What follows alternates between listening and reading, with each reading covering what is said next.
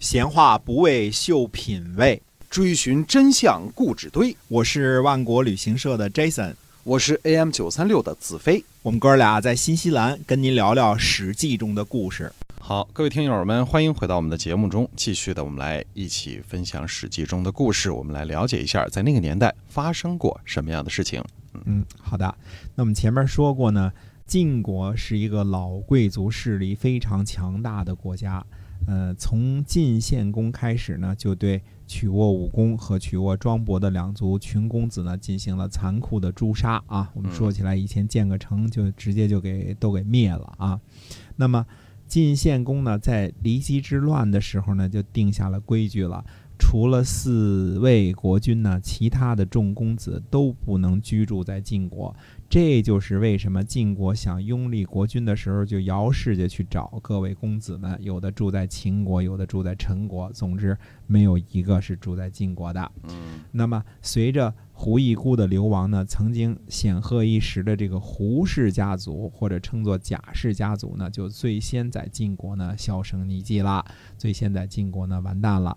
胡秃、胡眼、胡毛，无论祖上功劳多么大，诛杀大夫、诛杀大臣、杨楚富，这个罪过呢是不可饶恕的罪过啊！所以，搞内乱、搞动乱，这个是不被国家所饶恕的。嗯，那么当红炸子鸡的这个杨楚富呢，是新晋贵族，在晋国呢没有什么根基，被干掉呢也就被干掉了。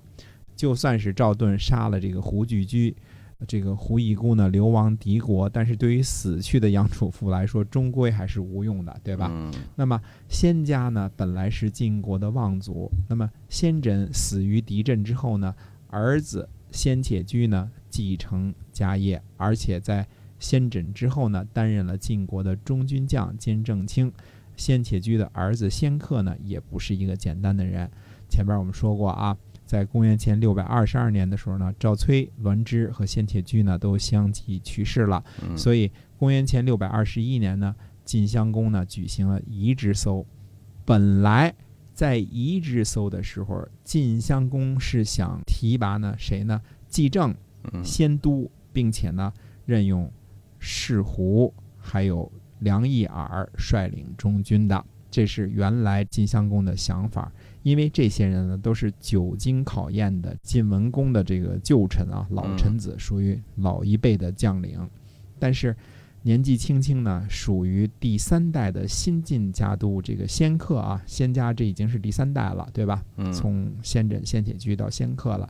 这个仙客呢，对晋襄公说了，他说：“胡衍和赵崔的功劳不能够废掉啊。”仙客就说了这么一句话。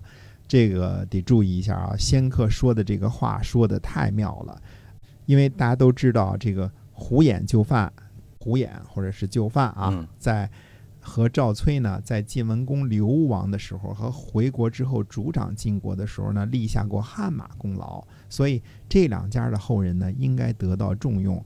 这就是胡衍的儿子胡一姑和赵崔的儿子赵盾，这是第二代。可是呢。呃，地球人也都知道，帮助晋文公这个策划城濮之战，啊，一战而罢的这个人呢是先轸。从最初出兵到渡河取五路，再到城濮之战，最大的这这个布局啊和攻势啊，都是先轸成就的。先轸虽然不是跟随晋文公流亡的第一等的亲信之人，但是这个将才啊，无人能比。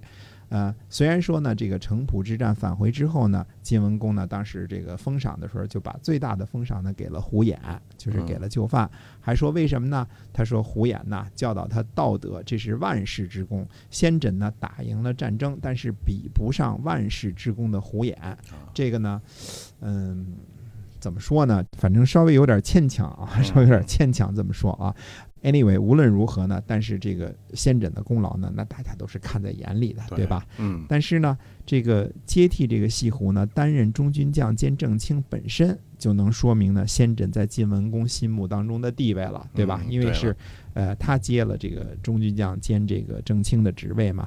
那么这老人家呢，后来又去这个打秦国，战胜秦国，是吧？打赢萧之役的主帅，嗯而而且呢，这个非常的严于律己。我们说啊，以一种这个很彪悍的方式，这个自杀谢罪啊，德行也是高尚，言行也是高贵，让晋襄公呢无话可说。所以呢，献铁居呢就继承了中军将和正卿的位置。很大程度上来讲呢，这个中军将和正卿的位置呢，是先轸用鲜血换来的，对吧？嗯可惜呢，先且居寿命不长，仙家呢也是累世功臣。那么仙客呢提醒晋襄公呢不要忘记胡衍和赵崔，实际上你也不能忘了是，也不能忘了先轸，忘不了先轸，那就不会忘了仙客。呃，那这个第三代的家督呢，这是他所拥有的唯一的优势，因为他跟第二代、第一代比起来一点优势都没有，太年轻了，对吧？小年轻，如果任用人才呢，是按照这个呃，我们说论资排辈儿，这个按年份数，那这些老一辈的将领呢，肯定要担任要职。那么仙都呢，在晋文公清源之搜建立五军的时候，就是夏军佐。后来呢，在这个令狐之役的时候呢，已经裁撤了新上军、新下军的情况之下，那么先都呢依然是担任下军左，嗯位列六卿之一。所以仙客无论如何，他都不可能在论资排辈儿的时候比得上仙都这些老一辈的。那晋襄公呢，显然听进去这个仙客这句话了，所以呢，最后他这个一致搜的时候呢，就用了这个谁呢？用了胡一孤、赵盾为中军将和中军佐。啊、从这个后来这个令狐之战的这个排位来看呢，仙客呢也顺利晋级，升到了中军左。这是六卿的高位，而且是六卿当中的第二位，因为中军将和中军左是这个权力最大的。嗯仙客这一句话说的厉害吧？这一下就把自己的事儿给搞定了，就升为这个常委了，对吧？一下升为常委了。啊那么当然，后来这个杨楚富啊，因为这个党于赵氏，所以呢又想办法呢，又又这个呃调换了一赵盾和这个胡一孤的上下的这个次序。嗯当然这件事儿呢，最终也导致杨楚富被杀，胡一孤出走，这样呢，呃。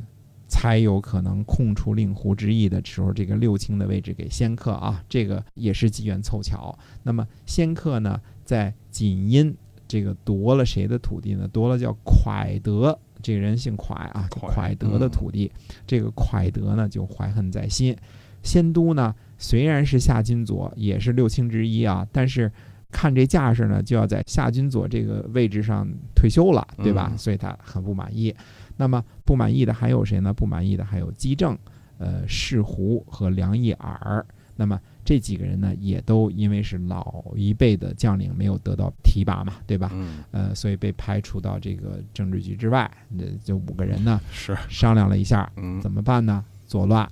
呃，公元前六百一十八年的时候呢，派贼人呢，就是派刺客呀，刺杀了先客，这是刺杀六卿的这个罪过啊。嗯呃，但是呢，很快呢，这个事儿呢就始发了，所以这五个将领呢，我们刚才说的这个这个仙都啊，这个快德呀、梁义尔啊、士胡啊和姬正呢，这些个老牌的贵族将领们呢，武将均被处死，因为谁也不能够作乱杀大臣，这个尤其是不能杀政治局的大臣啊，这是肯定不行的。嗯那么仙都呢，肯定是仙家老贵族当中的一支儿啊，应该跟这个先诊呢，应该是类似堂兄弟之类的这种关系啊。嗯那么先灭呢，也是老人了，对吧？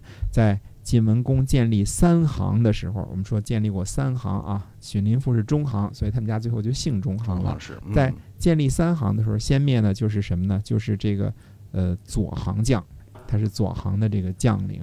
在令狐之役的排名来看呢，先灭呢应该是担任下军将的职位，也是六卿之一。但是呢，这位六卿之一呢，偏偏去接了个什么差事呢？去秦国迎接公子雍，这个破差事啊，弄得嗯流亡秦国的这个下场啊。那么，呃，也有人认为呢，当时这个先灭呢是先期回到晋国的，所以呢，在令狐之役当中呢，排名是下军将。可是因为道义的原因呢，最后呢只能出走。这个嗯我们也不管啊，因为历史上没有记载啊。那么先氏家族呢，实际上呢，在晋国呢后边呢还有一个呃大将，还没有出场呢。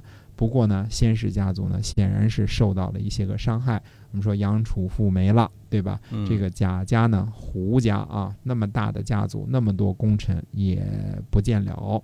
那么，总之呢，这个先氏呢，虽然受到了伤害，但是还没有受到致命的伤害。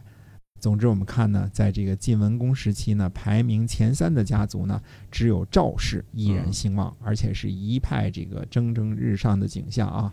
因为什么呢？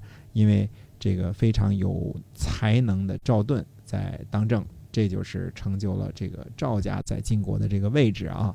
那我们讲了秦国，讲了这个晋国这些个事情之后呢，那么下次呢还得回去呢，呃，看一看楚国到底在这个时候呢。呃，楚国有些个什么样的动向？面临这个新的晋国霸主的这个局势之下呢？那么楚国到底有些什么新的动向？哎，那么下回接着说，好的，我们今天的节目呢就到这儿跟您说再见了，我们下期再会。再会。